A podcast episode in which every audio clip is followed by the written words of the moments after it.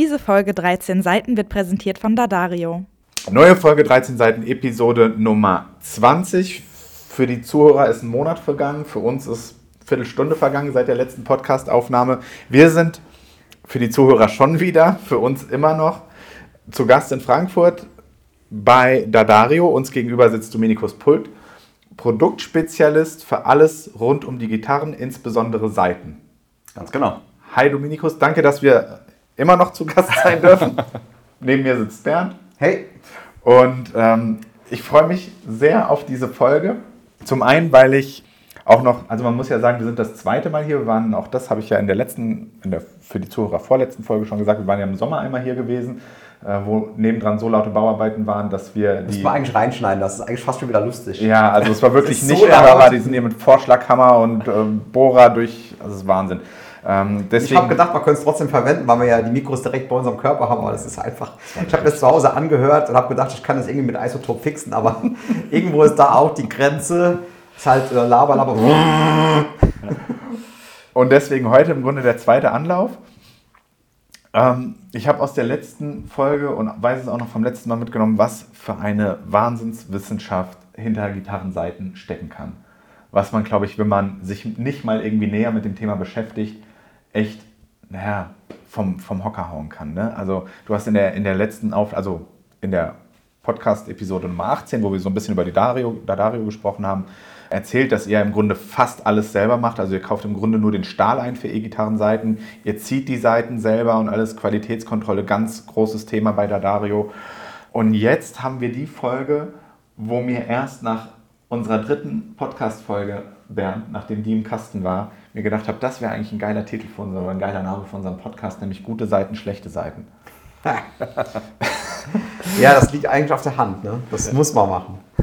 Und ich glaube, es gibt sogar auch eine, ähm, oder ist das so eine, eine, eine Folge vom Podcast vom Justin mit dem äh, Fabian Ratzak heißt, glaube ich, auch so mittlerweile, aber das wusste ich auch so, erst danach. Okay, ja, oh, also der, der, wenn unser Podcast so heißen würde, hätten wir das nicht dort geklaut. Ich dachte, ich dachte du äh, willst jetzt sagen, es gibt so eine Serie, die so ähnlich heißt, aber. Die gibt es natürlich auch. die ich natürlich noch nie gesehen habe. Also, die habe ich als Kind Ich weiß nur, dass gesehen. es die gibt. Nee, habe bei meiner Mutter mitgeguckt. Ich habe früher nur äh, Star Trek geguckt um Babylon 5 und nach Star Trek war ich immer sofort zum Aufstehen, da kam Baywatch. Direkt danach. Ich liebe die Serie, weil es ist immer der Moment, wo meine Freundin Serie guckt und ich Gitarrenvideos gucken kann. Von daher ist ah, okay, bei weil, mir gut weil, belegt. Genau, weil, weil, weil sie sich dann in Ruhe lässt. Genau. Wunderbar, ja. Da schließt sich der Kreis. So. heute sprechen wir, heute ist die große Seitenfolge. Dominikus, du hast ein paar, ich weiß nicht, vielleicht sagst du noch ein, zwei Worte nur mal kurz zu dir, für die, die die 18. Episode nicht gehört haben. Genau, ich arbeite bei Dadario als Produktspezialist jetzt seit 2018. Mhm. War vorher Gitarrist, Berufsgitarrist, habe unterrichtet und äh, auf Tour gespielt. Und ja, bin jetzt quasi der Ansprechpartner, wenn es um Details geht, was unsere Produkte betrifft. Eigentlich europaweit oder nur deutschlandweit? Wir haben ja hier in Frankfurt das Büro genau. und wir machen von hier aus aktuell Deutsch, also den ganzen Dachbereich, Aha. Deutschland, äh, Österreich, Schweiz, dann Belgien, Niederlande. Aha. Und noch in Osteuropa machen wir Polen, Ungarn, Tschechien und die Slowakei. Wow. Also wir haben noch ein Büro in Lyon. Aha. Die machen dann den ganzen südlichen Bereich, mhm. Italien, Spanien, mhm. Frankreich etc. Und dann noch ein Büro in Newcastle, mhm. die dann UK im Grunde. UK machen, genau. Mhm. Cool. Und heute steigen wir im Grunde komplett in dein Fachmetier ein, nämlich wir sprechen um alles, was es zu Seiten zu besprechen gibt, glaube ich. Also ich glaube, unsere Zuhörer werden nach der heutigen Folge keine Fragen mehr haben. Keine Fragen mehr haben, mehr über Gitarrenseiten wissen als wahrscheinlich ein Normalsterblicher. Und damit meine ich eher so Gitarrist wie mich, anstatt Gitarrist wie du, Bert. Weil ja. du weißt es wahrscheinlich ohnehin schon alles, worüber wir heute reden. Ich habe aber jetzt am Anfang direkt eine Frage, um die Leute da jetzt gut einzuführen. Mhm. Äh, und das bezieht sich direkt auf den Titel der Folge. Ja. Gute Seiten, schlechte Seiten. An den Dominikus. Was unterscheidet denn so eine richtig üble Drecksseite von einer richtig guten Seite? Auf E-Gitarre bezogen jetzt mal. Auf E-Gitarre bezogen. Das ist schwierig so pauschal zu beantworten, weil so viele kleine Bestandteile äh, bei, der, bei der Herstellung einer Seite relevant sind, mhm. die in der Summe eine gute Seite ausmachen. Mhm. Ich sag mal so, der, viele Seiten funktionieren, auch wenn sie Also ich sag mal, der, der Anfänger jetzt, der noch nicht so viel Erfahrung hat, wird wahrscheinlich nicht eine Gitarre in die Hand nehmen und sofort sagen, ach, das ist eine schlechte Seite. Mhm. Ja. Aber es gibt ganz viele, also erstmal ist das Thema Sound. Wie klingt die Seite? Das ist aber nicht nur der erste Anschlag, sondern das ist auch wieder ganz vielschichtig. Mhm. Wie ist das Sustain? Wie viel Brillanz ist im Ton? Jetzt gerade bei E-Gitarre, wie reagiert das Material mit dem Pickup? Wie harmonisch schwingt die Seite? Also entstehen irgendwelche komischen Obertöne? Hat ganz viel äh, zu tun damit, wie konstant die Seite produziert ist. Also für einen Anfänger ist ja vor allem auch interessant, äh, bleibt es in Stimmung? Bleibt es in Stimmung? Das ist definitiv äh, abhängig vom Material und von der Verarbeitung. Aber ist das so sehr eine Frage der Seite als eine Frage der Gitarre, ob die Tuner nachgeben oder? Es ist beides. Beides, also aber ich würde fast sagen eher die Seite. Okay. Weil das Tuner nachgeben, das ist schon eher selten. Also gibt es, da stellt sich auch wieder die Frage, in welcher Preisklasse, ne, bei einer günstigen Gitarre natürlich. Es sind meistens dann eher so Sachen wie die Seite reißt, also das ist was, was ich tagtäglich auf meinen Schreibtisch bekomme, Aha. dass ein Kunde anruft, sagt hier, ich habe die Seite neu aufgezogen, die ist sofort gerissen, wow. was ist denn da los? Aha. Und der Punkt ist einfach, in 99,9% der Fälle reißt die Seite entweder an der Brücke ja. oder oben an den Tuner. Mhm. Genau. Und das ist eindeutig eine, eine scharfe Kante. Mhm. Ja, da würde jede Seite reißen. Das ist ja wie wenn du sie quasi mit dem Seitenschneider durchschneidest. Mhm. Und da muss man den Kunden erstmal aufklären. Schau, hier musst du das mal abschleifen lassen. Passiert natürlich bei günstigen Instrumenten häufiger. Mhm. Und dann halten auch die Seiten. Ja. Und dann spielt natürlich das Material eine Rolle. Wie stimmstabil bleibt es? Mhm. Ähm, Handschweiß.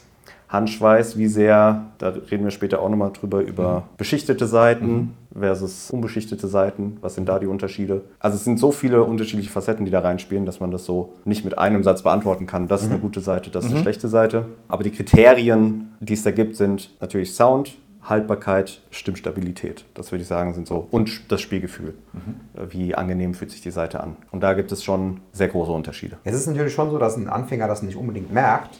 Aber wenn du jetzt einem, äh, jemandem, der vielleicht ein paar Wochen spielt, eine Gitarre gibst, wo unglaublich schlechte Zeiten drauf sind, die vielleicht schon zerrostet sind, und dann gibst du ihm eine mit, keine Ahnung, den geilen Beschichteten neu aufgezogen, dann merkt er das wahrscheinlich schon auch, dass es sich besser anfühlt.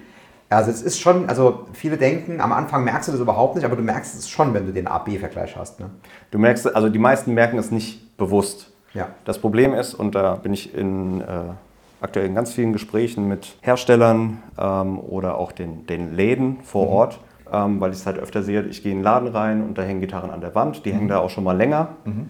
Und ja, dann nimmst du eine teure Gitarre, die eigentlich wirklich super ist, aber da sind einfach alte Seiten drauf. Und dann die teure Gitarre, wenn du die einem Anfänger in die Hand gibst und gibst ihm aber eine günstige mit neuen Seiten drauf, wird der Anfänger immer sagen, ich nehme die günstige. Ich nehme die günstige, weil sie fühlt sich an den Fingern einfach besser an. Wow. Ja. Jetzt ist schon der erste Eindruck, ne? Aber auch wahrscheinlich auch, wie viele Fehlkäufe im Geschäft einfach nur dadurch getätigt werden, einfach weil eine, eigentlich ein super Instrument alte Seiten drauf hat. Nee, wie viele Gitarren nicht gekauft werden, sollten sich die Läden überlegen. Wie viele Gitarren nicht verkauft werden, weil einfach die äh, Seiten nicht gepflegt werden. Ich meine, es ist halt so, ähm, ich habe ja auch, äh, auch lange unterrichtet, mittlerweile unterrichte ich ja nicht mehr, aber ich habe lange unterrichtet und wenn du dann mal ähm, ich habe ja zu Hause unterrichtet und habe gesagt, ihr könnt ähm, meine Gitarren spielen. Also eine von meinen Gitarren, nicht alle. Ja? Mhm.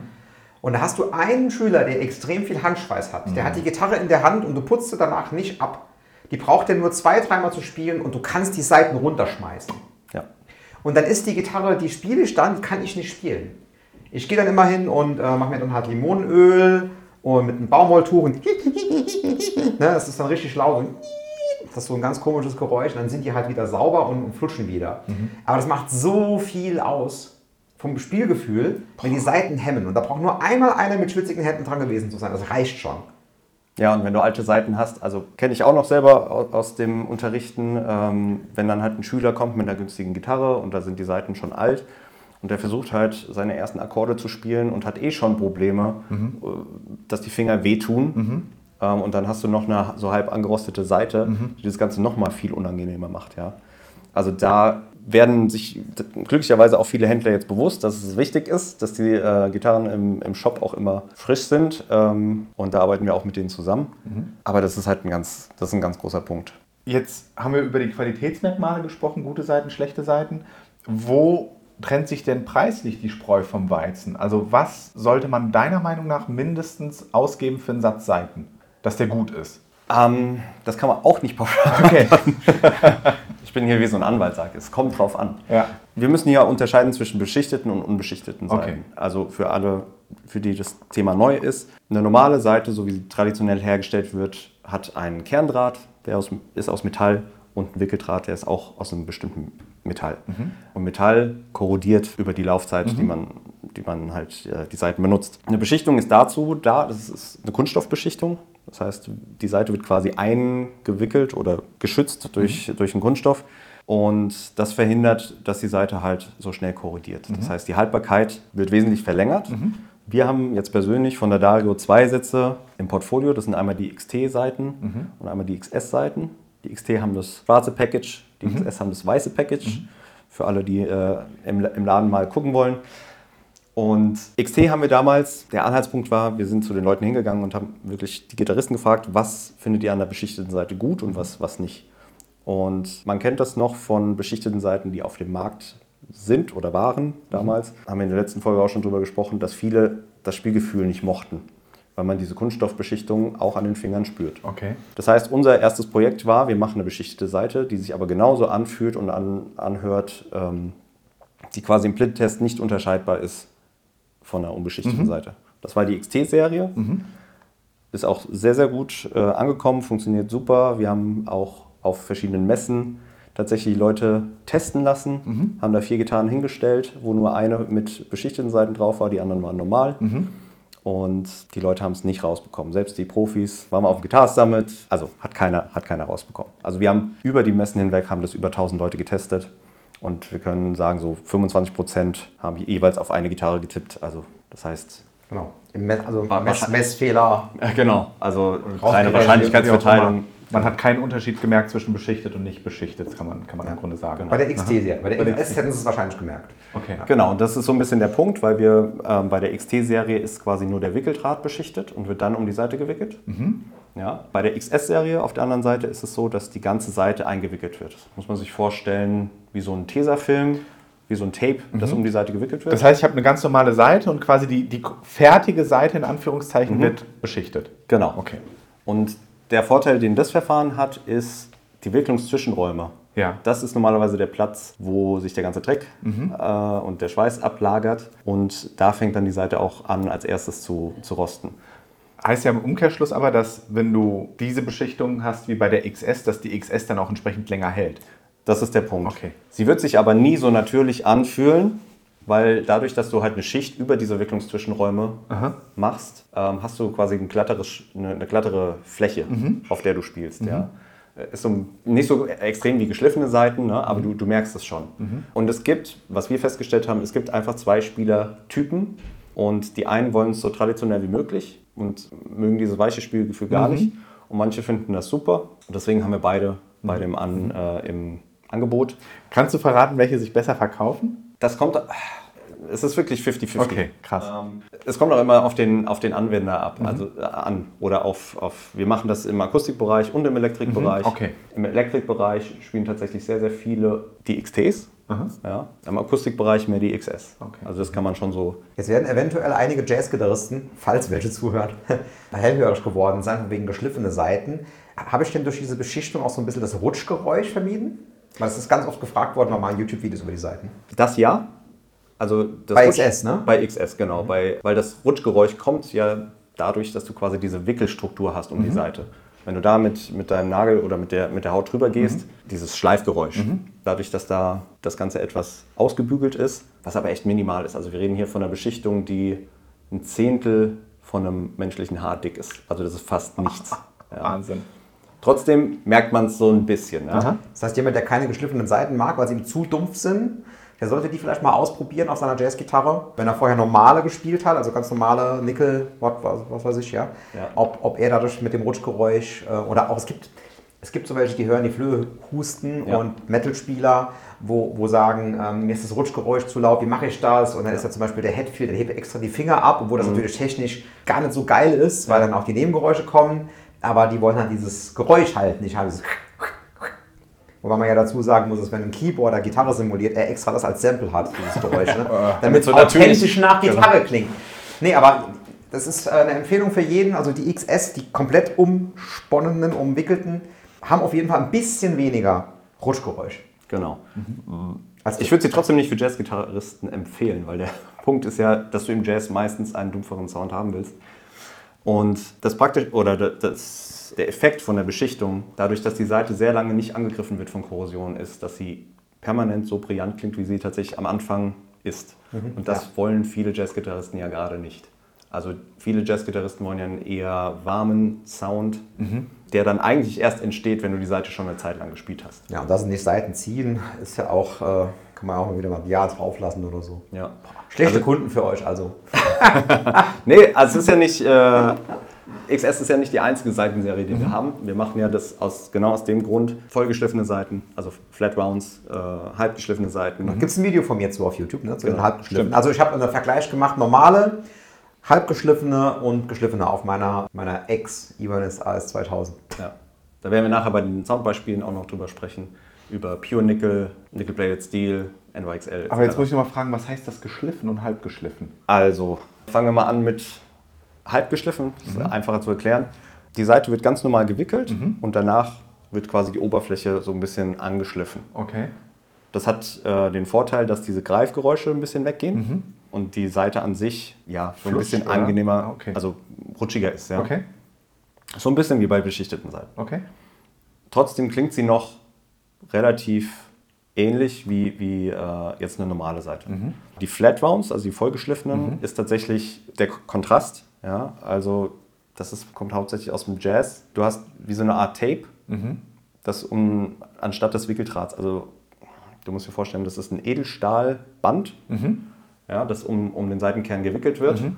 und dann oben drüber nochmal poliert wird. Das heißt, die Oberfläche ist komplett glatt, mhm. aber es kommt sehr, sehr wenig Brillanz raus. Also, mhm. also Rutschgeräusche sind so gut wie nicht vorhanden. Ja. Ja? Und gerade wenn du jetzt so, so äh, Big Band äh, äh, Bekleidung spielst und dauernd rutscht halt ja. in der Akkorde, ding, ding, ding, ding, ding, da hast du ja Genau. Und das ist dann halt weg. Mhm. Und deswegen wurde das für Jazz halt viel genommen oder wird auch für Jazz noch teilweise genommen, aber ich, die meisten modernen Jazzgitarristen spielen sie nicht mehr. Ja. Muss man sagen. Aber es ist ja immer noch für so klassischen noch, Jazz ja. auf jeden Fall noch, noch äh, gefragt. Deswegen, man sieht sie viel auf so halbakustischen Seiten, mhm. ja, 335 oder sowas. Ähm, da wird es gerne verwendet. Jetzt habe ich noch eine Frage zu den beschichteten Seiten, ja. weil haben wir auch in der, in der letzten Aufnahme darüber gesprochen, ich habe sehr schwitzige Finger immer. Das heißt, für mich empfehlen sich beschichtete Seiten. Auf jeden Fall. Die XT oder die XS, sprich die, wo die, wo die Ummantelung beschichtet ist oder wo die ganze Seite beschichtet ist? Welche würde besser sein? Das kommt jetzt drauf an, was mhm. du für ein Spielertyp bist. Ne? Okay. Also wenn du jetzt sagst, du magst das traditionelle Spielgefühl mhm. und du magst so eine gewisse Griffigkeit auf mhm. der Seite, dann würde ich sagen XT. Mhm die hält so drei bis viermal länger mhm. als jetzt ein komplett unbeschichteter Satz. Okay. Ja, also du kriegst auf jeden Fall eine längere Haltbarkeit.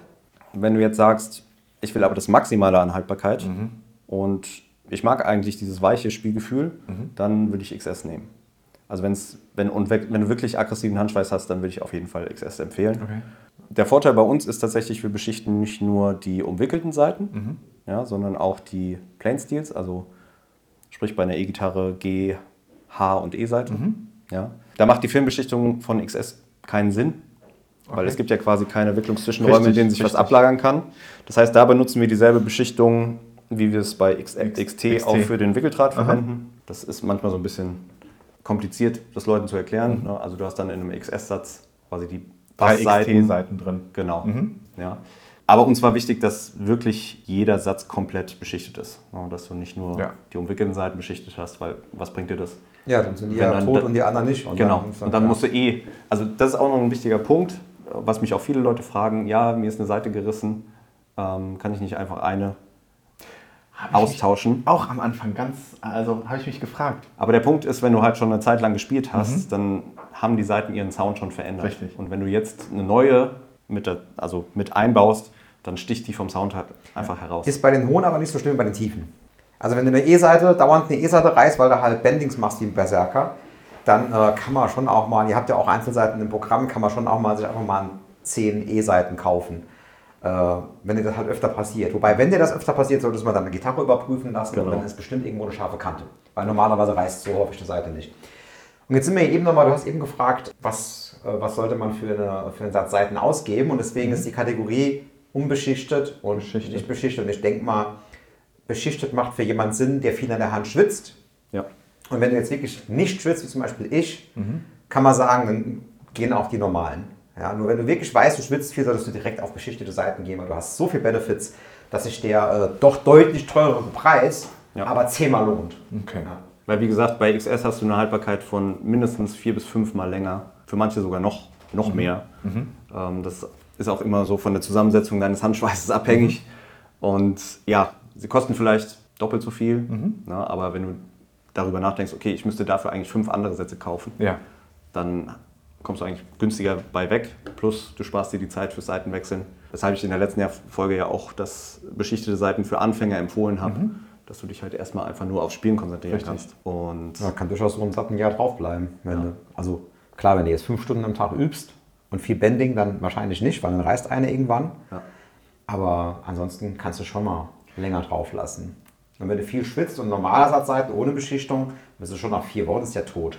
Ich habe ja, ähm, als wir im Sommer hier waren zu der ursprünglichen Aufnahme, habe ich ja erzählt, dass ich mal auf meiner, auf meiner Paula über ein Jahr die Seiten nicht gewechselt habe. Du hast noch arg mit mir geschimpft, hast sogar ein Video darüber gemacht, ja, wie du die ja, Seiten wechselst und alles. Ja. Und jetzt in der letzten Folge, erinnerst du dich, hat er gesagt, wie lange hat er bei seinen Strandberg-Gitarren nicht die Seiten gewechselt? Ja. er hat aber auch 20 Gitarren. Erwischt. Okay. Aber ähm, wenn wir gerade bei ja. dem Thema sind, äh, alte und neue Seiten, mhm. ähm, ich habe ja hier so ein paar Soundbeispiele vorbereitet, mhm. wo wir uns auch mal anhören genau. können, genau. was es denn für einen Unterschied macht. Also ich habe es jetzt hier einfach mal mit einem Fingerpicking. Mhm. Ähm, das heißt, ich habe hier dieselbe Gitarre genommen. Wir haben hier wirklich zwei baugleiche Gitarren mhm. im, im, Büro. Habe auf einer halt die Seiten schon lange drauf gelassen mhm. und habe dann eine frisch beseitet, dass man hier mal den Unterschied hören kann zwischen alten und neuen Seiten. Mhm. Also ich zeige jetzt erstmal die alten. Wir sind gerade, Akustik kommt jetzt oder E-Gitarre? Genau, das ist jetzt eine akustische okay. Gitarre. Mhm. Und das ist alt gegen neu im Grunde. Genau. Mhm.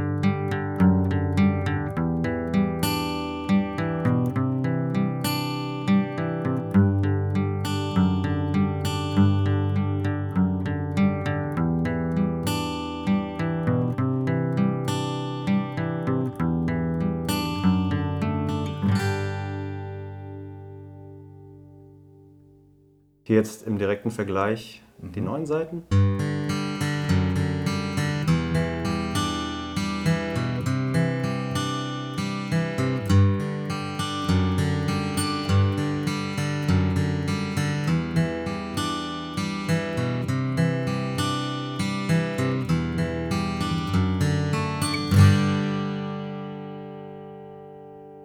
Ich habe noch in Erinnerung, dass der Unterschied hörbar war, aber dass er so hörbar war, hatte ich nicht mehr in Erinnerung. Wahnsinn. Ja, das ist schon sehr krass, ja. Aber das ist gut, dass du das sagst, weil das ist auch das, was die Erfahrung von ganz vielen Leuten ist, oder beziehungsweise wenn ich mit Leuten spreche, ja, warum habt ihr denn die Seiten so lange nicht gewechselt? Mhm. So, ja, klang ja noch gut. Aber man, das Gehör gewöhnt sich ja. halt sehr an, an den Klang. Ja, äh, ja, ja den ist halt grundsätzlich faul. Das kommt auch noch dazu. Richtig. Genau. Und dann, aber wenn du dann mal eins zu eins nebeneinander hörst, oh, so klingt die ja wirklich, dann, äh, also das Beste, was man für seinen Sound tun kann, ist neue, neue Seiten. Seiten. Wahnsinn. Also bevor, das kommt noch, bevor wir über verschiedene Materialien reden, äh, Seitenstärken Aha. und so weiter. Das Wichtigste ist frische Seiten. Sonst geht dir das ganze, die ganze Brillanz flöten. Wahnsinn. Genau. Hatte ich, hatte ich so nicht mehr auf dem Schirm. Okay, gut. Das nächste wäre, oder wir haben jetzt über beschichtet, nicht beschichtet gesprochen, mhm. aber es gibt ja auch ich sag mal bei den, und das wäre jetzt die nächste Frage, ist, ist das die Beschichtung, wenn wir, da gibt es ja diese verschiedenen Legierungen, glaube ich, Phosphor, Bronze und so weiter. Genau. Sind das schon die Beschichtungen, wie beispielsweise bei dem XT-Seitensatz, oder ist das nochmal? Nee, also wir sprechen hier dann über Legierungen. Okay. Und da gibt es aus der Geschichte heraus ganz viele verschiedene Seitenmaterialien. Ähm, wir sprechen mal kurz über Akustikgitarre. Mhm. Also so das traditionelle Material, so aus den 50ern, ist 80-20 Bronze. Das ist das, was früher mhm. verwendet wurde. Ich sage jetzt erstmal zum Sound nichts, ne, weil wir mhm. gleich noch Soundbeispiele mhm. hören. Dann sollen sich die Leute selber einen Eindruck machen, mhm. beziehungsweise ihr hier auch vor mhm. Ort. Das ist aber das traditionelle Seitenmaterial. Nachteil davon war immer, es war relativ korrosionsanfällig. Mhm. Ja, weshalb tatsächlich der Dario irgendwann Phosphorbronze eingeführt hat. Das ist eine andere Legierung, die einfach auch länger hält und vom Sound her auch, ja jetzt, ich wollte es ja nicht, vor, nicht vorne wegnehmen. Also ich sage jetzt erstmal nichts dazu, da könnt ihr euch erstmal in den Soundbeispielen selber einen Eindruck machen. Aha. Wir haben noch ein weiteres Material im, im Sortiment, das heißt Nickelbronze. Mhm. Das ist quasi vernickelte Bronze, mhm. wie es der Name ja schon sagt. Mhm. Ist eher, sage ich mal, so ein Nischenprodukt, mhm. funktioniert aber für manche Gitarren sehr, sehr gut. Aber wenn wir hier von Verhältnissen sprechen, wenn du in den Shop gehst und eine Gitarre kaufst, hast du zu 90, 95 Prozent Phosphor-Bronze drauf. Okay. Viele Vintage-Instrumente oder eher traditionelle Instrumente benutzen nach wie vor auch 80-20 mhm. und Nickel-Bronze ist dann tatsächlich mehr so ein Nischenprodukt. Und das Phosphor-Bronze habe ich dann auch bei den XS und XT? Wir bieten äh, XS und XT beide in Phosphor-Bronze und 80-20 Bronze an. Okay. Weil ja, wie gesagt, das ist eine Auswahl, die wir noch anbieten müssen, weil es doch sehr, sehr viele Leute gibt, die 80-20 auf ihren traditionellen Instrumenten spielen wollen. Okay. Oder wo es einfach besser zu der Gitarre passt. Okay. Also hier in den äh, Soundbeispielen haben wir zum Beispiel eine Dreadnought. Mhm. Ja, eine Dreadnought klingt ja von, von sich her relativ voll, mhm. relativ warm. Da kommt es dann manchmal drauf an. Also Sound ist natürlich immer Geschmackssache. Aber wenn ich eine Seite aussuche für eine Gitarre, dann, dann höre ich immer, was fehlt der Gitarre ähm, in welchem Frequenzbereich. Mhm. Ja. Wir können ja jetzt erstmal hören und dann genau. sage ich im Anschluss was. Ich habe noch eine letzte Frage bei den Soundsamplen alt versus neu. Wie alt sind die Seiten auf der, also die alten Seiten gewesen? Das ist eine gute Frage. Also ich denke mal schon so, gut, die ist viel gespielt. Ne? Mhm. Das sind schon drei Monate vielleicht. Okay. Ja. Und viele Leute fragen mich auch immer, wann soll ich denn die Seiten wechseln? Ja. ja. Weil Viele wechseln einfach die Seite, wenn eine reißt. Und das ist schon mal der erste, der das, erste Fehler eigentlich. Das war ja einer der Gründe, warum ich auf meiner Paula damals ein Jahr die Seiten nicht ge gewechselt habe. Mein Gitarrenlehrer hat zu mir gesagt, zum Üben und alles kannst du auch mit schlechten, also mit, mit abgespielten Seiten im Grunde spielen. Ja, spiel einfach bis die reißt. Und das war, war ja damals meine Verteidigung, warum ich gesagt habe, ich habe ja. ein Jahr die Seiten nicht auf der Paula gewechselt. Ja, ich habe die, Letz-, die letzten fünf Sätze Seiten habe ich gewechselt, weil ich ein Video gemacht habe. Ja, aber wie gesagt, wenn du dann halt frische Seiten drauf hast, merkst du sofort, ah, okay, sofort, ja. macht mehr Spaß zu spielen und ich bin gerade ein bisschen erschreckt, dass bei vielen Spielen schon drei Monate, dass das so klingt nach drei Monaten. Bei Akustikgitarren ist es so krass. Bei E-Gitarren ist es weniger krass. Ja. Bei Akustikgitarren ist es unfassbar krass. Und gerade da ist es ein Wechsel ein bisschen, ja, also bei E-Gitarren mit Locking-Tunern bist du sehr schnell dabei. Ja. Gerade bei einer, äh, also bei der Ibanez Q52, da war ich echt erschreckt, wie schnell das geht. Mhm. Es ist so einfach, die Seiten da zu wechseln. Klack, klack, fertig. Mhm und verstimmt sich auch nicht mehr, weil du hast ja nichts, wo es sich verstimmen kann. Es kann oben am Sattel nicht hängen. Ja, das ist sowieso meistens, wo sich die Gitarren verstimmen. Die meisten wissen das gar nicht. Verstimmen sich oben hinterm Sattel auf dem Weg zur, zur Mechanik, weil das im Sattel hängen bleibt, weil der Sattel nicht ja. richtig gefeilt ist. Okay. Und da gibt es zum Beispiel gibt's auch von euch, das, wie heißt es bei euch, String Loop? Lubricate. Lubricate. Ähm, das ist so eine, so eine, eine Spritze und das kannst du in den Sattel reinmachen. Muss ich jetzt nur erwähnen unbedingt, weil das sollte jeder von wissen. Ja. Weil das war für mich die Offenbarung ähm, wenn du das da reinspritzt, ganz wenig, ja, in den Sattel, dann flutschen die und dann verschimmt die Gitarre nicht mehr. Also funktioniert auch bei Les Pauls. Das ich wollte es gerade erwähnen, ja. Das spritzt du da rein, wo quasi die Seite durch den durch Sattel, den Sattel geht, ne? Ja, okay, verstehe. Und ich habe das bei meiner Martin Miller, da habe ich ja so ein ähm, traditionelles, nein, nicht traditionelles, aber so ein ähm, nicht Locking Tremolo dran. Und mittlerweile sage ich auch Tremolo. Ich weiß, die meisten von euch äh, jetzt äh, auf Schnaps trinken, aber ich meine, selbst äh, bei Floyd Rose Seite steht Floyd Rose Tremolo und Strandberg, da heißt sogar die Gitarre äh, Standard Tremolo, obwohl Tremolo eigentlich falsch ist. Aber ich werde darüber jetzt, äh, ich werde jetzt immer Tremolo sagen, mhm. weil eigentlich heißt es Vibrato, ne? Ja. Von der, aber egal. Jedenfalls, sie hat so ein Standardding, zwar schon mit zwei Schrauben, statt mit sechs Schrauben, aber halt kein Locking, ja? Nur hat Locking-Tuner oben und die hat sich schon ein bisschen verstimmt, muss ich sagen, als ich sie gekriegt habe. Mhm. Seit ich das Zeug nehme, kannst du das Ding wie wie eine Floyd Rose Gitarre behandeln. Schnell, Dropdown, es ist in Tune. Ja. Und das Zeug, das ist so geil. Und das, das hätte also ewig so eine Spritze. Was kostet die? 5 Euro. Also ich habe schon Gitarristen gehabt, die tatsächlich, weil du Gibson angesprochen hast, bei einer Les Paul hast du, sag ich mal, etwas unpraktisches, äh, eine unpraktische Konstruktion, weil genau die Seite auch noch in einem Winkel verläuft. Mhm, genau. Gerade die, die sich eher meistens verstimmt, die dickste. Die genau. dickste unumsponnene.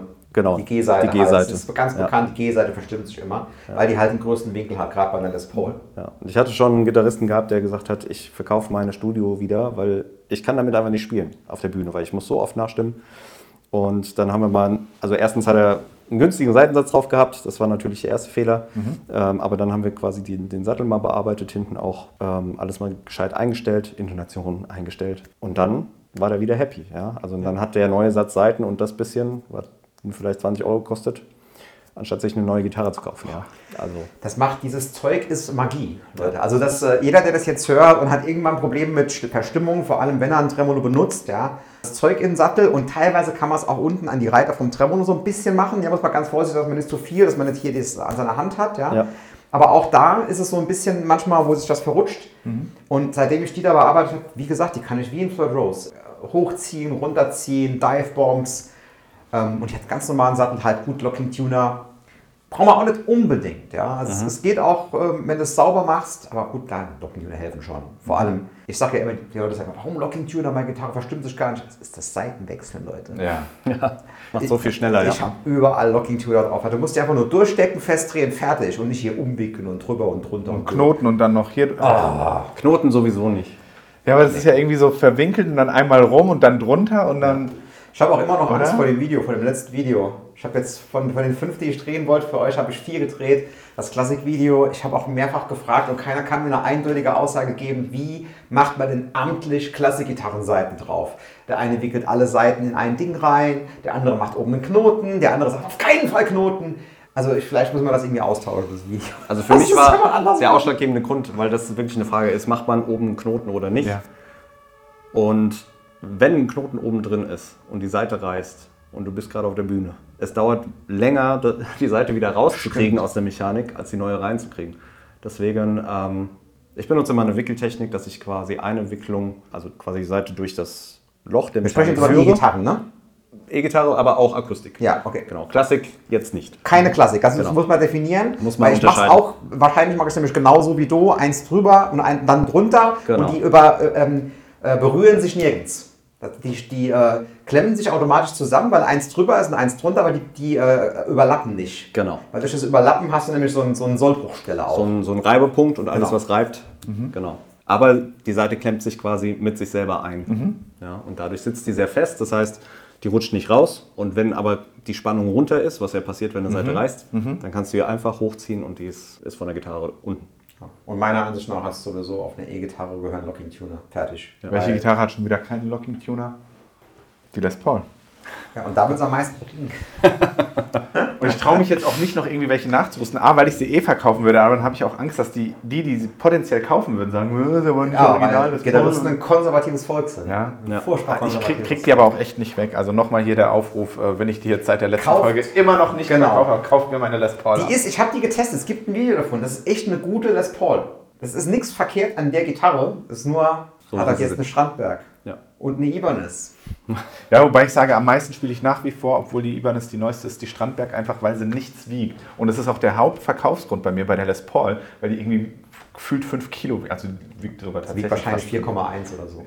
Irgendwie sowas, ja. Also das ist halt einfach schon ein Riesenunterschied. Mega. Und die, die, die günstige Strandberg, die wiegt 2 Kilo. Ja. Das ist ein Witz. Ja, ich persönlich mag das ja. Wenn die so schwer ist? Ja. Krass. Willst du meine Les Paul kaufen? Können wir mal. also ich spiele tatsächlich hauptsächlich äh, Les Pauls. Von, von, daher, lass uns nach der Folge mal drüber reden. okay.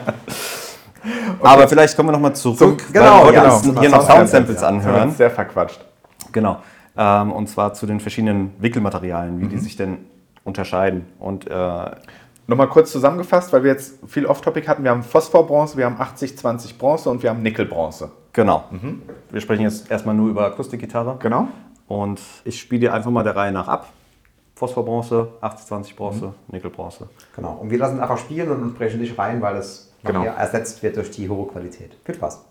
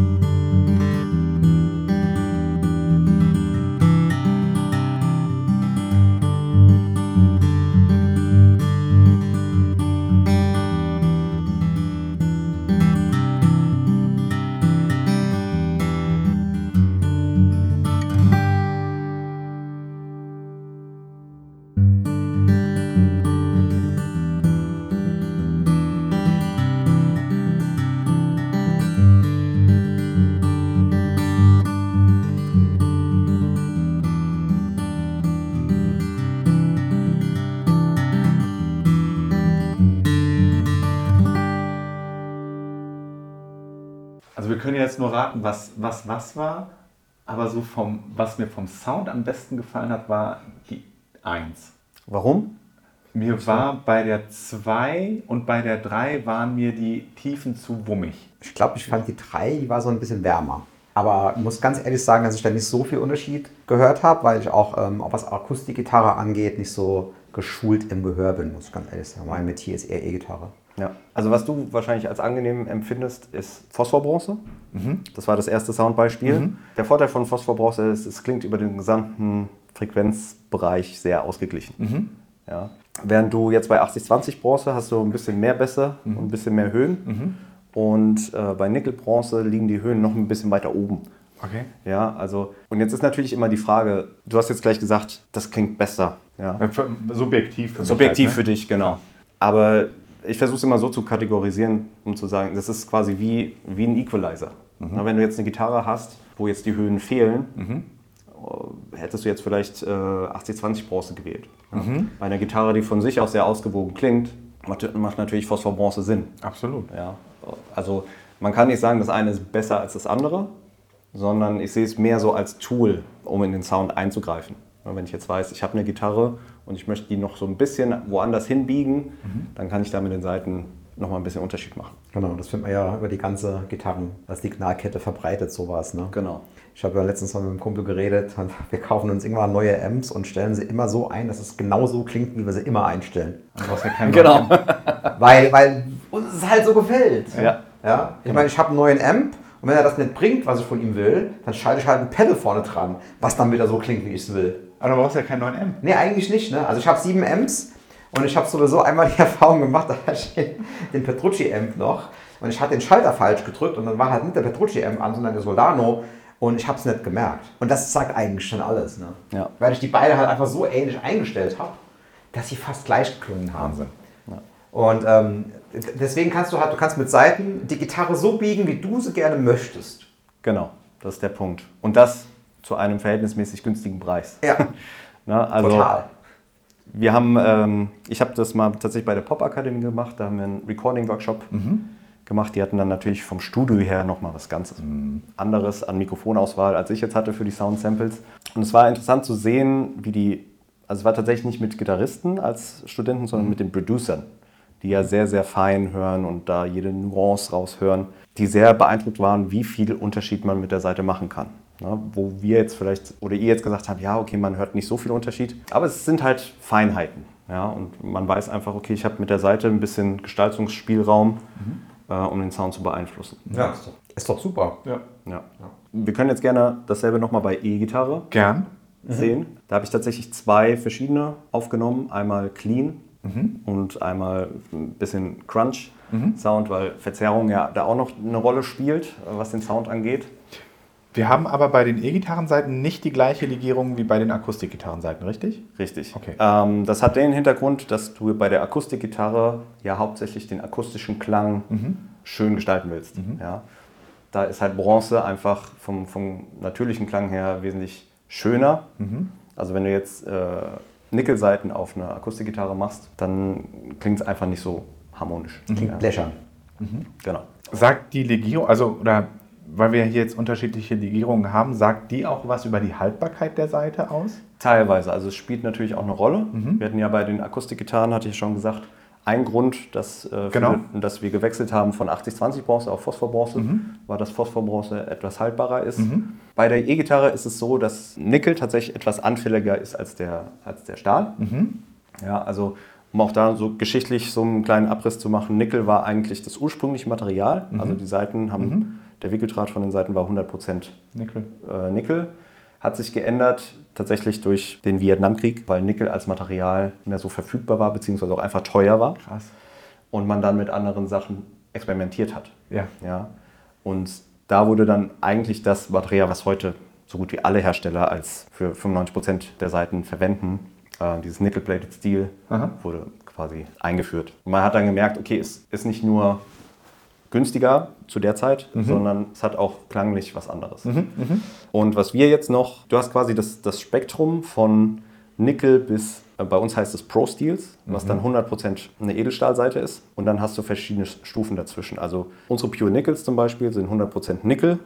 Unsere Nickel Plated Steel, so unsere Standard EXL-Serie, ist so 92% Stahl, 8% Nickel. Dann haben wir die NYXL, Ja. Ja, wo nochmal ein größerer Stahlanteil drin ist. Nur noch ein ganz kleiner Anteil Nickel. Und dann hast du die Pro Steels, wo wirklich 100% Edelstahl ist. Okay. Und das ist quasi so von, je mehr Stahl drin ist, umso aggressiver wird der Sound. Dann hast du so Gent.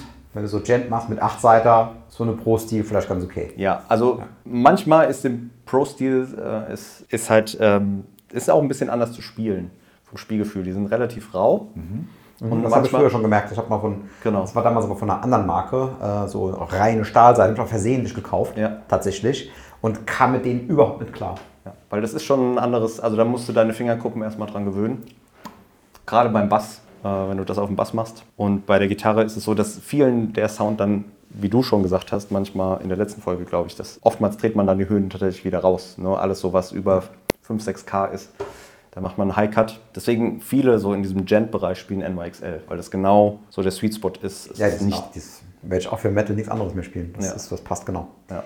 Ich habe eine kurze Zwischenfrage, wenn wir jetzt so viel über Nickel geredet haben. Es gibt ja einige arme ähm, Gitarristen, die haben eine Nickelallergie. Genau. Müssen die die Pro Stil spielen oder können die einfach beschichtete spielen? Kommt das da durch? Also ich will jetzt hier keine medizinisch verbindlichen Aussagen treffen, aber aus der Erfahrung, was ich hier tagtäglich erlebe, wenn Leute anrufen und sagen, sie haben eine Nickelallergie, haben die meisten nicht wirklich eine Nickelallergie, sondern eine Empfindlichkeit.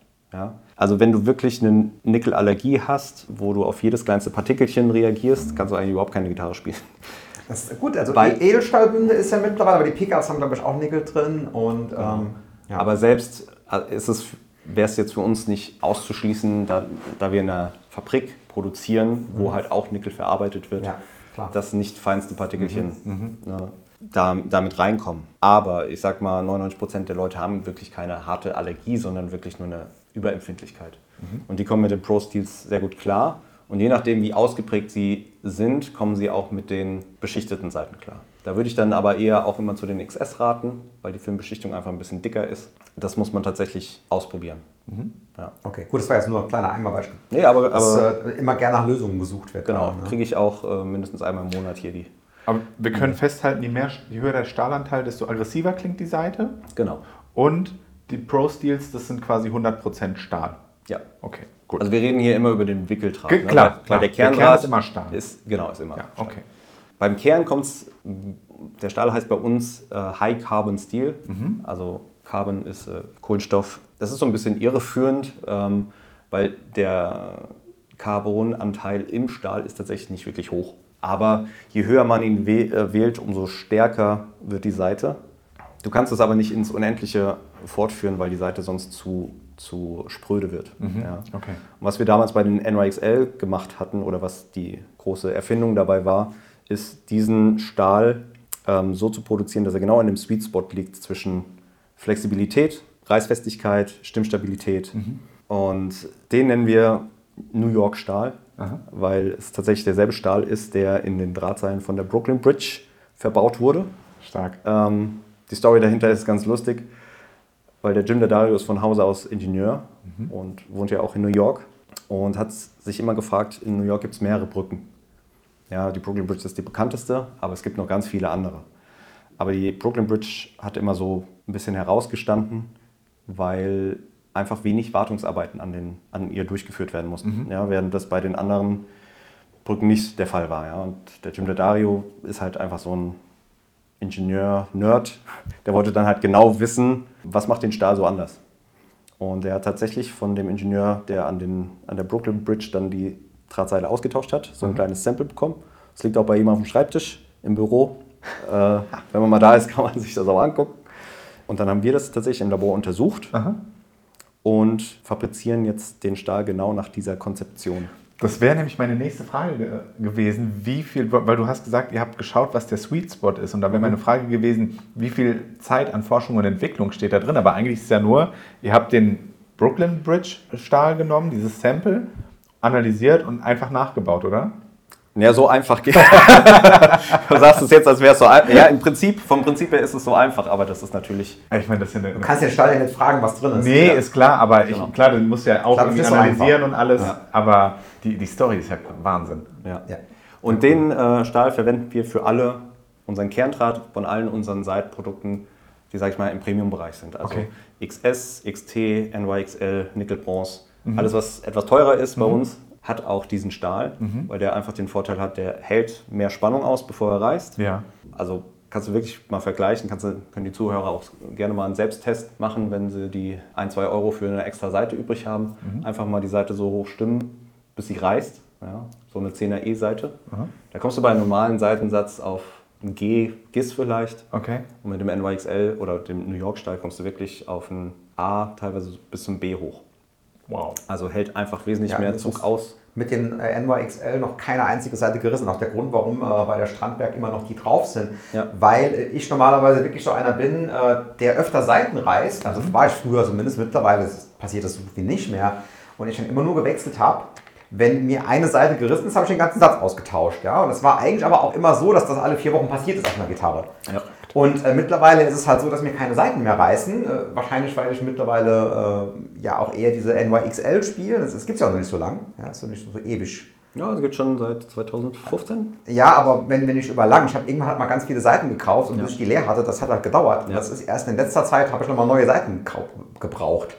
Ja, und deswegen, also das ist echt krass, wie viel das ausmacht von der Reiße. Also gerade wenn du ein Gitarrist bist, der auf der Bühne steht und dich nervt, dass der dauernd Seiten reißen, das ist auf jeden Fall ein Tipp. Da werdet weniger Seiten reißen.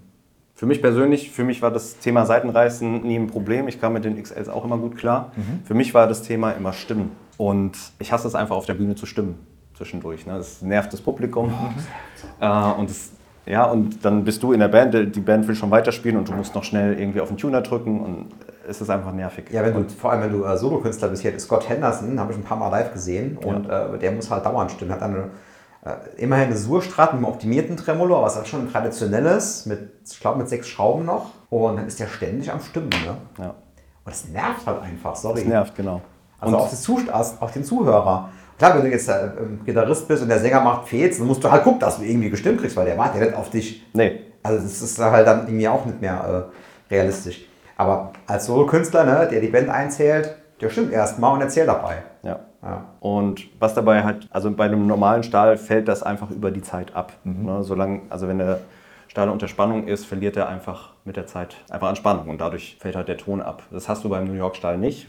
Einerseits durch das Material, andererseits verlöten wir hinten auch, es gibt ja immer diesen Part, wo das Ballend mit der Seite verwickelt ist. Genau. Ja. Und da liegt ja eigentlich Metall auf Metall. Das hat dann einen gewissen Spielraum. Ja. Wir haben eine Technologie, nennt sich Fusion Twist. Äh, Im Prinzip ist es, dass die, Löt äh, die, die Stelle verlötet wird. Und dadurch hast du halt diesen, diesen Spielraum nicht mehr. Die Seite kann nicht hin und her rutschen. Und das macht einerseits für, für die Stimmstabilität extrem viel aus. Und andererseits ist die Sollspruchstelle bei, bei, einer, bei einer Seite eigentlich genau das. Also wenn du, wenn du eine hohe E-Seite einspannst in eine Maschine, die die Seite so lange zieht, Bis bis, sie sie reißt. reißt, dann reißt die immer oben am Ballend. Da wo dir, weil das eigentlich die Schwachstelle ist. ja, weil die ja auch rumgewickelt ist. Genau. Wenn du das aber machst mit diesem Fusion Twist, dann passiert das nicht. Dann reißt tatsächlich die Seite. Und das meinte ich am Anfang, als wir aufgenommen haben, wie viel Wissenschaft in Seiten stecken können. Ja, da das denkst ist du echt- nie drüber nach. Das ist echt unglaublich. Und gerade als Anfänger ist einfach eine Seite eine Seite. Und dann guckst du nicht beschichtet, nicht beschichtet, was ist die Legierung und so weiter. Aber bei ihr, unglaublich. Ja, das ist wie, wenn einer sagt, wenn du so als 80-Jähriger sagst, was für einen Wein trinkst du denn? Egal, Hauptsache es knallt. Weißen trinke ich. Weiß, weiß, rot oder rosé. Ja, verrückt. Genau, und es ist aber äh, eine ähnliche Wissenschaft. Ja.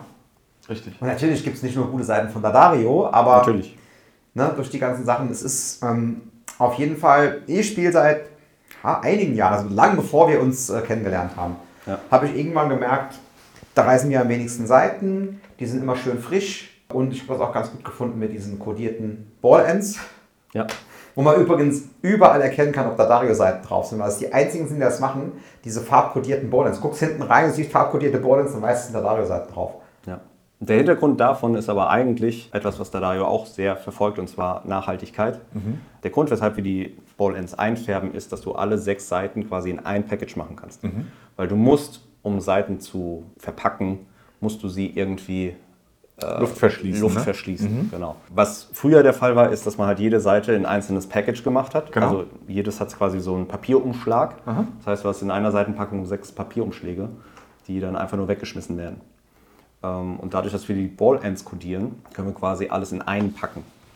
Und ich habe jetzt gedacht, ihr denkt einfach, also ich finde das super, weil mir hilft das so, weil ich dann immer weiß, ich komme erst recht nicht durcheinander, wenn die Ballends farblich markiert sind. Ja, einfach ja, Aber man packt doch alle irgendwie aus manchmal Ja. und dann denkst du, ist jetzt Was die E oder das? ist es die B-Seite? Ja, und ich denke, das Mist. ist, das ist für besonders dumme Kunden wie mich, dass ich erst recht nicht durcheinander komme, welche Seite ich wo einfädeln muss. Ganz genau. Ja. Und hat halt nebenbei noch den Effekt, dass es wesentlich nachhaltiger ist. Klar. Weil einfach nicht so viel Papier Ja. unnütz verbraucht wird. Und dass man sofort erkennt, dass eure Seiten drauf sind. Ja. Eigentlich auch, ja. Das ist der gute Nebeneffekt. ist ja. das patentiert eigentlich? Nein. Okay. Prinzipiell ist es so, dass wir so gut wie gar nichts patentieren. Aha. Hat den Hintergrund, wenn du ein Patent anmeldest, musst du es dokumentieren. Du hast dann zwar den Patentschutz, solange er läuft, aber sobald der Patentschutz ausgelaufen ist, Verstehe. kann jeder sozusagen nachlesen, was du machst. Ja. Und teilweise sind die Sachen, die wir in der Factory machen, so komplex, dass wir einfach davon ausgehen, wenn das keiner weiß, wie es gemacht wird, selbst wenn wir das Patent nicht mehr haben, Kommt keiner drauf. kommt keiner drauf, wie das funktioniert. Ja? Dann ist ja tatsächlich das größte Risiko einfach, dass ein Mitarbeiter aus der Fabrik zum Konkurrenten wechselt. Ne? Genau. Ja. Deswegen ähm, kriegt auch nicht jeder Zugang. Vor allen Dingen. Genau, und du Ja. denkst auch dran, dass es ursprünglich Italiener waren. Wer soll das nicht? Würde ich nicht machen. Das lasse ich jetzt mal unkommentiert hier.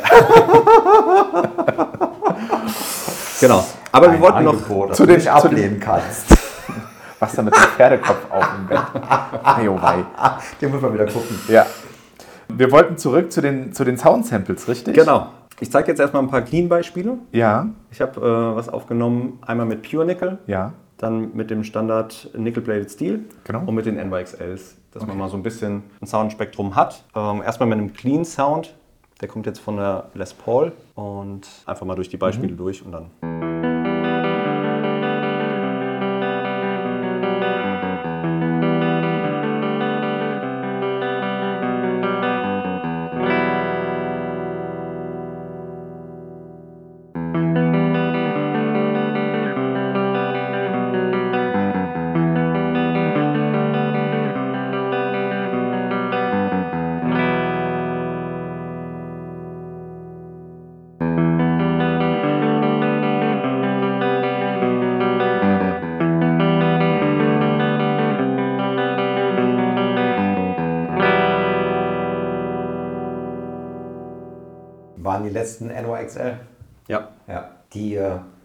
Springen aus dem Lautsprecher raus. ja. Ja. Die fand ich auch, die, die letzten fand ich sehr wuchtig. Die äh, ist jetzt nur meine subjektive Wahrnehmung. Die ersten, was waren die ersten? Äh, Pure Nickel. Pure Nickel, die fand ich ein bisschen gerade in den Tiefen zu, waren die mir zu lasch. Und die, also es ist für mich echt, zwei Was- und drei war für mich Kopf an Kopf, ehrlich Das gesagt. würdest du aber so auf einer klassischen Les Paul spielen. Wenn du so eine, so eine, Ja. so eine Burst hast, würdest du wahrscheinlich da so Dinger, weil das traditionell dann halt äh, passt Mhm. zu dem Rest. Also ich würde jetzt auf eine, auf eine 59er Burst keine NYXL draufspannen. Kommt drauf an. Ja, du, Ja, es kommt aber drauf an. Also Jemand anders wird es vielleicht machen. Ja. Das heißt ja nicht, dass, wie gesagt, wie ich vorhin gesagt habe, ist nicht das Ja, eine besser oder schlechter. Genau, unter der Voraussetzung, dass du halt mehrere Gitarren, dass deine einzige Ja. Gitarre ist und das ist, du hast ewig drauf gespart und du willst aber trotzdem Metal spielen damit, dann ja. ja, Aber ähm, wenn das deine klassisches Instrument ist, was du hier schön oben hinhängst, damit die Kinder es nicht runterschmeißen, weil es halt äh, richtig viel wert ist und so. Und dann machst du da halt auch die klassischen Seiten drauf, weil du ja willst, dass das ein bisschen Vintage-mäßig klingt. Genau. Aber das ist halt immer Geschmackssache. Ne? Eben. Also muss ich sagen, ähm, der Unterschied war wahrscheinlich bei den Akustikgitarrenseiten höher als jetzt hier. Mhm. Aber ich habe es mehr gehört. Also ich habe sofort gehört, dass da... Äh, Ja. Und es ist ja jetzt nochmal das eine, das über eine Aufnahme Mhm. zu hören. Wenn du es im Raum spielst, über einen Amp, dann sind, fällt es dir nochmal mehr auf. ne? Ja, weil vom Spielgefühl. Fühlt sich auch anders an. Ja. Ähm, das heißt, also sowieso alle, die jetzt hier zuhören, hört es mal erstens über Kopfhörer. Nicht über die Handylautsprecher. Genau, nicht über die Handylautsprecher, da werdet ihr wenig Unterschied hören. Aber mit guten Kopfhörern oder probiert es einfach selber aus. Probiert, kauft einfach mal drei Sätze. Ja, das ist ja das Gute. Das ist ja alles nicht teuer. Das Eben. ist ja Da kann man mit experimentieren. Das ist was anderes. fünf Lattes oder so. Ja. genau. Das, ähm, Ich gehe nochmal dasselbe durch jetzt bei einem Crunch-Beispiel. Jawohl. Das ist jetzt mit einer Strat, dass wir da so auch die zwei Grundtypen mal so ein bisschen durchhaben.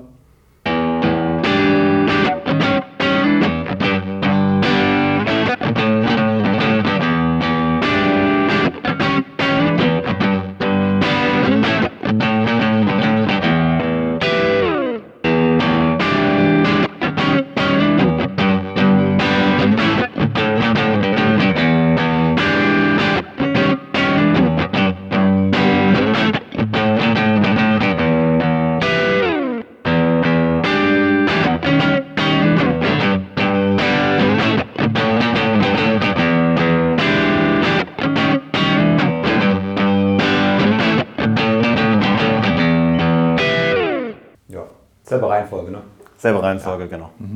Ich habe es jetzt nicht spannend Da hört man halt ähm, in dem verzerrten Bereich oben, oben rum hört man halt, ähm, wie viel Höhe die Seite anliefert. Ja, Das hörst halt ganz, das ist fast noch deutlicher als beim Clean. genau. Wird durch die Verzerrung nochmal ein bisschen verstärkt. Und gerade bei einer Strat, ich persönlich finde jetzt bei einer Strat, wenn du so Jimi Hendrix-mäßig so dieses Schmatzen haben willst, gerade wenn du diese Chordzerbrechungen da spielst, die NYXL-Seiten bringen das halt bringen gut raus. Ja, das ist jetzt meine persönliche. Ja, ja, definitiv. Ja. Also es klingt, ich meine, der Hendrix das natürlich nicht. Genau. Aber äh, warum soll man sich denn nicht auch ein bisschen, was, was es einem ein bisschen einfacher macht? Ne? Also viele, äh, viele Gitarristen sind auch so drauf, dass sie sich gerne selbst kasteien. Und äh, da kommt auch dieses, keine Ahnung, wo das irgendwann herkam, mit diesen, ah ja, ich spiele elfer Seiten, weil ähm, da muss man ein bisschen mehr arbeiten und so. Und dann äh, lernst du halt auf einmal so Gitarristen kennen auf so Workshops, also deine Helden, ne? wie bei mir Paul Wilbert zum Beispiel, und kriegst halt raus, dass der achter Seiten spielt und, und die Plektren sind 0,5 dick, weil das alle- alles, alles andere viel zu hart ist. Ja. Und, und äh, achter Seiten sind echt dünn. Ja? Also ich spiele Zehner und, äh, und der sagt, ja, warum soll ich mich denn abmühen? Das ist doch viel einfacher mit achter Seiten. Und du hörst es nicht. Du denkst, wenn du das hörst, was er spielt, denkst du, der hat elfer Seiten und haut rein wie ein Versager. Nee, der streichelt das Ding und hat achter Seiten drauf. Genau wie Ingi Manstein. Der spielt auch, ich glaube, 8 bis 42 oder sowas. Ich weiß nicht genau. Ich glaube, so Heavy Bottom. Und, und der spielt ja auf S. Das heißt, der, der stimmt ja nochmal einen Halbton runter. Das heißt, es ist ein, der, der guckt die, die Seite nur an. Ja, hier sind wir eigentlich schon beim nächsten Thema, nämlich Seitenstärken. Äh, und es ist genau so, wie du sagst, ja. Also da gibt es auch vom Sound her, hast du nach der Gitarre noch so viele Einstellungsmöglichkeiten, wenn du jetzt was kompensieren willst, ja. Bei der E-Gitarre vor allem. Bei der Akustikgitarre musst du so ein bisschen gucken. Kommt aber auch drauf an, ob du sie über ein Piezo spielst, also über ein Pickup spielst oder über ein Mikrofon oder einfach nur so im Raum. Da ist aber irgendwann Schluss mit Seitenstärke nach unten. Also Ja. dann klirrt es einfach nur noch. Genau. ist, du hörst dann halt dieses, dieses Klatschen der Seiten auf die Bünde, Ja. was du bei der E-Gitarre nicht hörst, weil der magnetische Pickup das nicht abnimmt. Ja. Aber bei der akustisch hörst du es halt leider. Ja. Aber da kommt dann auch, ich finde, bei Seitenstärken muss man sich mehr über das Spielgefühl unterhalten, Ja. als wirklich über den Sound. Prinzipiell ist es so, je dicker die Seitenstärke, umso mehr schwingt das Instrument. Ja. Aber wie gesagt, wenn du danach noch was nachgeschaltet hast, was das wieder rückgängig machen kann oder bearbeiten kann, wie ein EQ, wie ein Volume-Regler, dann kann man das eigentlich sehr, sehr gut kompensieren.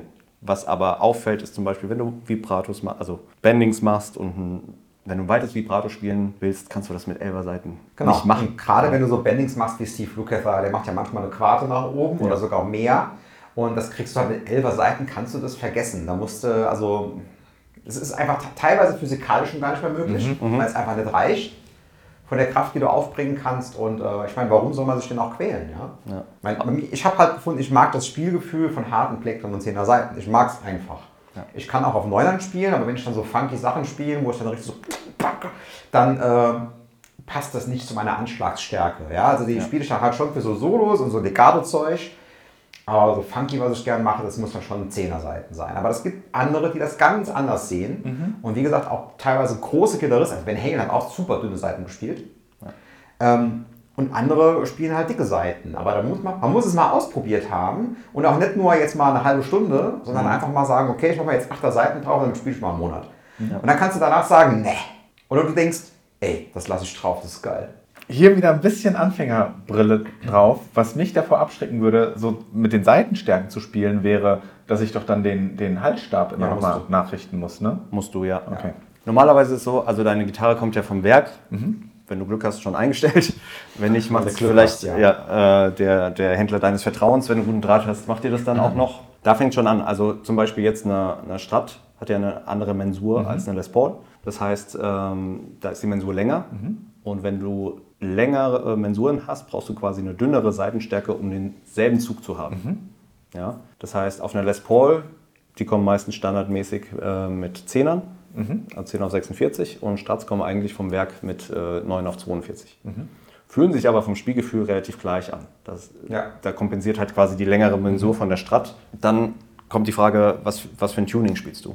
Ne? Machst du Job, Job D zum Beispiel oder spielst du in S? Ja, und dann, dann merkt man, okay, je tiefer du gehst mit dem Tuning, umso schwammiger wird das äh, Spielgefühl, ja, weil die Seiten einfach nicht mehr so viel Spannung haben. Genau, dann habt ihr ja auch extra Seiten für Leute, die zum Beispiel einen Standard D spielen wollen. Da habe ich gerade eben ein Video drüber gedreht, deswegen ist der jetzt gerade drin. Ja. Und es sind extra so ausgemessen, dass die praktisch wie Zehner sind, glaube ich. Genau. Aber halt ganz von Tiefe gestimmt. Ja. Und das passt genau. Also ich musste nichts verstellen, einen Halsstab oder so. Ich habe die einfach aufgezogen, auf D gestimmt, bam, zack, bumm. Genau. Also da muss man sich so ein bisschen drüber Gedanken machen, was für ein Tuning spiele ich, ähm, will ich dünner gehen. Ähm, also ist jetzt nichts, was, was man permanent ändern sollte. Ja. Deswegen Kann. haben, haben wir auch diese ganzen unterschiedlichen äh, Stärken. Ne? Wenn du ähm, hast einen Heavy Bottom Satz, Satz, wo jetzt die tiefen Seiten stärker sind als jetzt die hohen Seiten, da, damit du oben noch gut Vibrato spielen kannst und Bendings machen kannst und unten die schön straff sind, wenn du Power Chords spielst, ist bei Leuten, die viel Rockmusik spielen, eigentlich sehr, sehr beliebt. Ja. Weil du halt untief die Power Chords willst du relativ straff haben, aber zum Solieren willst du es dann halt noch irgendwie. Genau, brauchst du bei der Strandberg nicht. Die hat das praktisch eingebaut durch ihre Fanfret-Mensur. Da ist nämlich die oberen Seiten haben wir das Paul-Mensur und die unteren Seiten haben eine Strap-Mensur. Okay. Das ist der Sinn von Fanfret.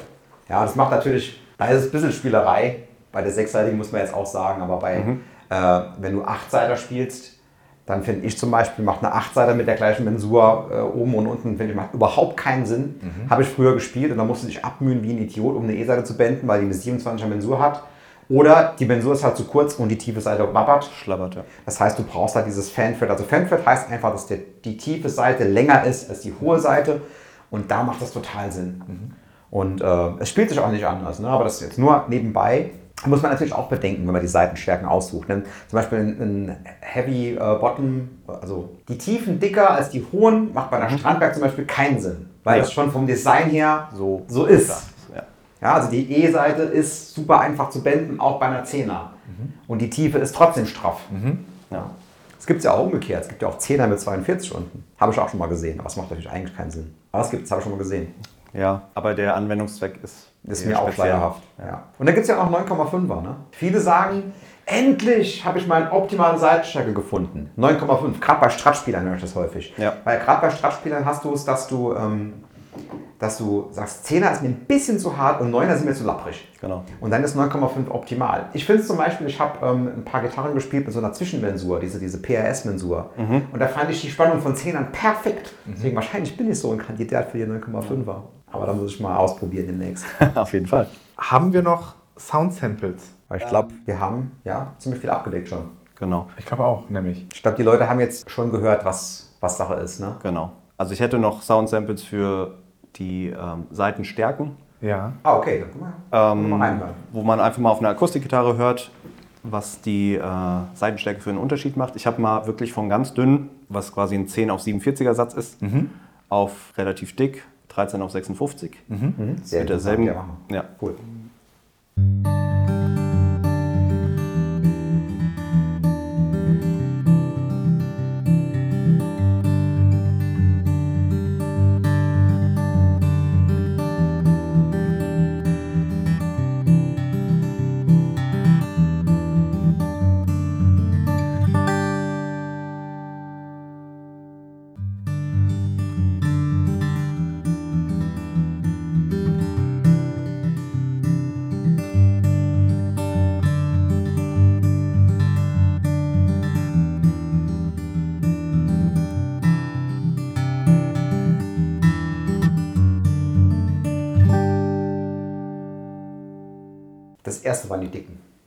Ehrlich? Ich hätte es genau andersrum gesagt. nee, es war andersrum. Das, also das erste waren die dünnen. Ja. Okay, Genau. dann war aber, ich falsch. Aber wie gesagt, ich habe von meiner Akustikgitarre keine Ahnung. Ja, aber warum, warum hast du gedacht, dass Weil es die irgendwie äh, ein bisschen voller klang. es war halt mehr brillant. Genau. Die, Und die, anderen haben sich ein bisschen wärmer angefühlt, die genau, zweiten. Ja. Und die Wärme, also der Bass kommt mit der dickeren Seitenstärke. Na, weil jetzt gerade bei der Akustikgitarre die Decke schwingt halt für hohe Frequenzen schneller. Ja, und du brauchst relativ Masse, um die Tiefen anzuregen. Und jetzt auf eine Aufnahme, so eine Aufnahme täuscht ein bisschen, weil natürlich, wenn du die jetzt im Raum spielen würdest, wenn ich jetzt hier vor dir sitzen würde und sie spielen würde, würde die mit den 13er Seiten wesentlich lauter klingen. Ja, das merkst du dann sofort. Aber jetzt hier über die Aufnahmen merkst du die Lautstärke nicht. Ne? Sondern nur das generelle Klangspektrum. Und da hast du halt mit dickeren Seiten wesentlich mehr Bass. Genau, deswegen ist es ja auch bei E-Gitarren nicht unbedingt erforderlich, dass die Seite so dick ist, weil du sowieso verstärkst mit Magnet und Gedöns, ja, und dann ist das. Aber wie gesagt, es ist eine Option. Ich habe jetzt selber auch äh, beim Hören noch gemerkt, dass ich auf den 13ern ich höre ich hatte einfach ein bisschen mehr zu schaffen, Aha. weil ich jetzt auch nicht gewohnt bin, 13er zu spielen. Ich bin standardmäßig 12, ne? aber da musst du auch schon anders also vom reinlangen. Spiel, vom Spielgefühl ist das ein Riesenunterschied. Riesenunterschied, ja. Also ich habe einmal, ich spiele sonst immer Standard 10er Seiten, immer bis jetzt. Auf jeder Gitarre, also auf jeder Gitarre war jetzt die Paula, die Ibanez und die, die Strandberg, aber da sind überall 10er drauf. Und ich habe einmal bei einem Kumpel auf seiner Paula 11er Seiten gespielt. Und auch das, das war eine andere Welt. Das war ja, ja. Oh. Also ich habe mal aber du gewöhnst dich dran. Nur auf meiner äh, Jazzgitarre. Und äh, aber der Grund, warum ich ich habe ja irgendwann äh, Jazzgitarre, ich habe hab jetzt alle verkauft. Ich habe keine mhm. mehr, weil ich merke, ich komme mit dem großen Buddy nicht klar. Ich geht einfach nicht. Ich kann da nicht spielen. Mhm. Äh, und ich übe jetzt nicht äh, den ganzen Tag auf der Jazzgitarre, nur damit ich da dasselbe spielen kann wie auf einer anderen. Deswegen werde ich mir bald äh, vielleicht auch so eine wieder eine von der die Marke, die ich schon viel zu oft heute erwähnt habe, weil die haben eine, eine kleine mit F-Loch. Und da, ich sage es jetzt nicht nochmal, komm einfach mit der, mit der Form nicht klar und mal davon abgesehen, das ist eh nur eine optische Sache meistens. Also wenn ich auf meiner Martin Miller, äh, meiner Ibanez Martin Miller Jazz spiele, das klingt auch spitze. Und äh, auch die, viele große Jazz-Gitarristen haben auch auf einer kleinen Gitarre, auf einer ganz normalen Les Paul, kannst auch super Jazz spielen. Es ist halt meistens optisch, aber blöderweise ist gerade in diesem Land äh, ist die Jazz-Szene sehr sehr klein. Sehr, sehr klein und sehr konservativ. Gut, aber das war äh, ein super geiler Einblick in Seiten und ich denke, jeder, der das hier zugehört hat, eigentlich hätte man es müssen auch als Video machen, weil das muss eigentlich jeder hören. Vielleicht machen wir die Folge auf YouTube auch mit einem Bild von uns einfach. Ja, wenn wir nachher essen gehen, machen wir ein Selfie. Geil, das genau, das machen wir, das ist geil. Tassen hoch. Ich finde, das sollte einfach jeder Gitarrist alles mal gehört haben. Ja. Auch wenn die jetzt alle denken, ja, ist er bei der Dario und ähm, das gilt ja auch für für andere Marken. Ja, was wir jetzt genau. hier in dieser Folge gesagt haben, klar, nicht jeder hat beschichtete Seiten, ist klar. Aber es ist einfach wichtig, das zu wissen und auch mal diese Unterschiede gehört zu haben, dass es verschiedene Legierungen gibt. Und vor allem der Unterschied, Soundunterschied alt-neu. Ne? Das ist das also auch das ist, das ist, fand ich jetzt wirklich am allerkrassesten. Das den, den Gitarre nicht so krass. Ja, aber, mhm. aber auch merkbar. Es ist ja. merkbar, aber eher beim Spielgefühl als beim Sound. Also ich war ja völlig geschockt, als ich mit ihm geschimpft habe dass er die äh, Seiten so lange drauf hat. Ich, ich zeig dir jetzt mal was, ich mache das jetzt. Und dann habe ich so einen Blindtest gemacht. ich hab's nicht gehört. Ich glaube, ich habe es gehört. Du, du hast mir Du hast gehört, ja, du hast gesagt, dass in die neuen war es richtig. Mhm. Aber ich habe mir das angehört und habe gedacht, jetzt hörst du hier voll den krassen Unterschied und denkst so, du kannst ja rumschalten. Ich habe es im, im Ableton hast du so ein X-Fade, ja. kannst du so rumfaden. Also ich hätte niemals Geld drauf gewettet. Ja. Und das ist halt schon krass, aber das hat damit zu tun, das äh, war wahrscheinlich auch der Sound, den ich eingestellt hatte, war wahrscheinlich ein High Cut drin. Mhm. Ja, und es war nicht clean, es war verzerrt. Mhm. Und ja, ich meine, es war halt auch eine Les Paul mit den Pickups von Gibson. und jetzt äh, hören wir da wieder. ja. ja. Vielleicht bin ich auch einfach Les, Les Paul Kind. Du hörst es, wenn du, wenn du die Gitarre akustisch spielst, natürlich sofort. Bam, das ist ein Unterschied wie Tag und Nacht. Ja. Es gibt ja, wenn manche also wenn du gerade mal viel schwitzt und die Seite ist schon so ein bisschen schwarz, mhm. dann macht die einfach nur noch plopp. Ja. Nicht mehr bang, einfach nur noch plopp. Aber selbst das, wenn du so ein Heavy Riff spielst mit den Magnet-Pickups, wenn die, je mehr Leistung, desto weniger hörst du es vom mhm. Pickup. Ja, sehr interessant.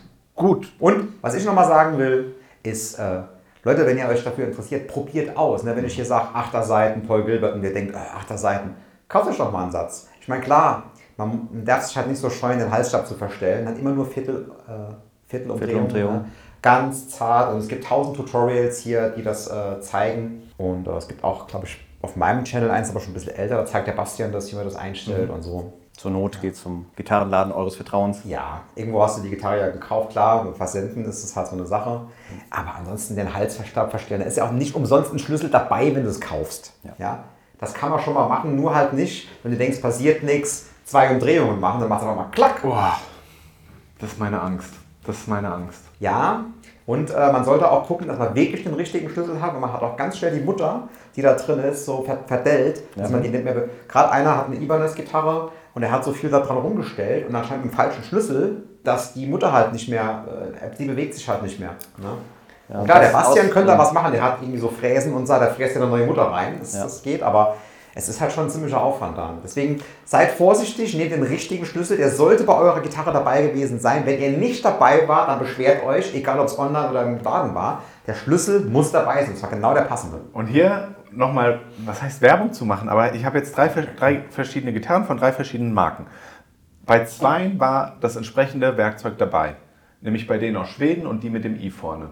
Ja. Und bei der Marke, die ich gerade verkaufen will, da war es nicht dabei. Ich sag's nur, ich sag's nur. Ja? Ich sag's nur.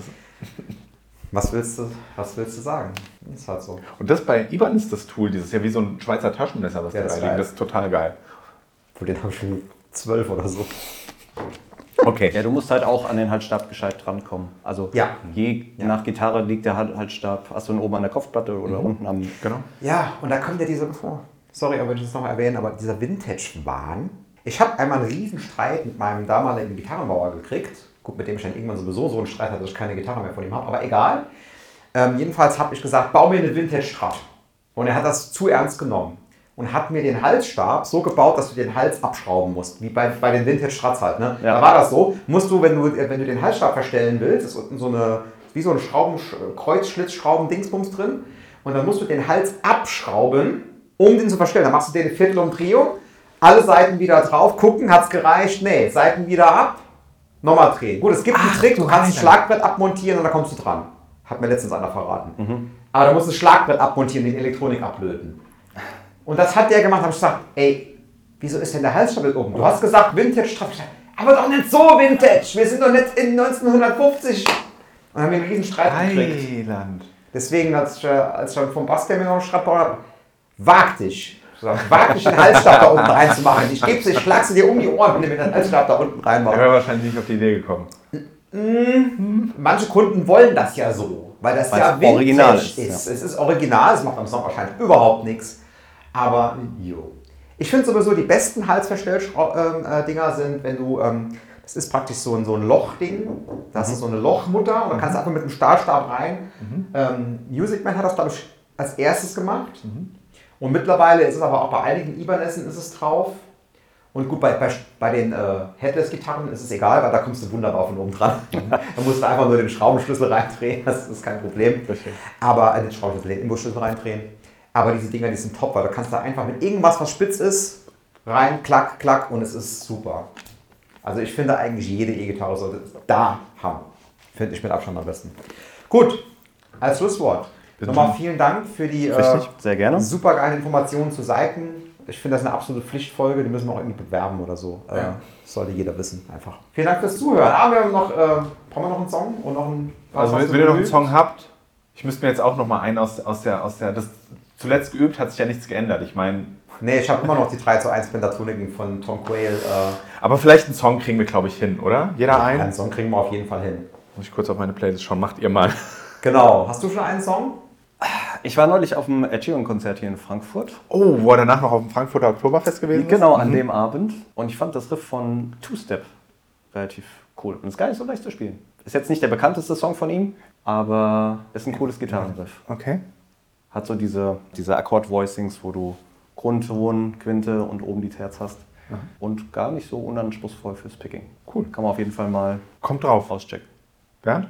Cool. Achso, ich habe äh, was Neues. Und zwar ähm, ist allerdings ein ganzes Album. Ich habe jetzt noch das nicht so oft gehört, dass ich Songs nennen könnte, aber das neue Alter Bridge Album ist ziemlich geil. Oh, das habe ich noch gar nicht gehört. Muss ich unbedingt. Und da ist ein Song drauf, der ist ein bisschen länger, hat geile Riffs, aber ich habe den Namen leider noch nicht drauf. So der zweitletzte Song ist so ein, so ein sehr progressives Teil und ein richtig, richtig geiles Riff. Cool. Ja. Kommt drauf. Bei mir ist es äh, Hör, hatte ich schon mal. Ich kennst du Hör, Dominikus? Nee, sagt mir jetzt noch nichts. Ich sage immer, das ist wie wenn du Alicia Keys das Piano wegnimmst und ihr eine Gitarre in die Hand drückst. Okay. Und äh, Feel Away heißt der Song und die hat auch, glaube ich, bei Fender eine Signature-Strat, glaube ich, oder so. Also äh, Multi-Instrumentalistin und sowas habe ich schon, schon mehrmals im Podcast erwähnt und ich äh, bin völlig hin und weg von der. Ja. Wo von Alter Bridge gesprochen hat, äh, Tremonti und äh, Miles Kennedy auch der Dario-User. Also, by the way, spielen auch bei der NOXL. cool. Also, wollte ich jetzt nur mal so mal einschmeißen. Gut. Das ist auch ein schönes Schlusswort. So, wir haben jetzt auch locker euch über eine vielen Dank Stunde. Fürs äh, Zuhören. Das war sehr lang. tausend Dank für ein zweite Mal eure Zeit.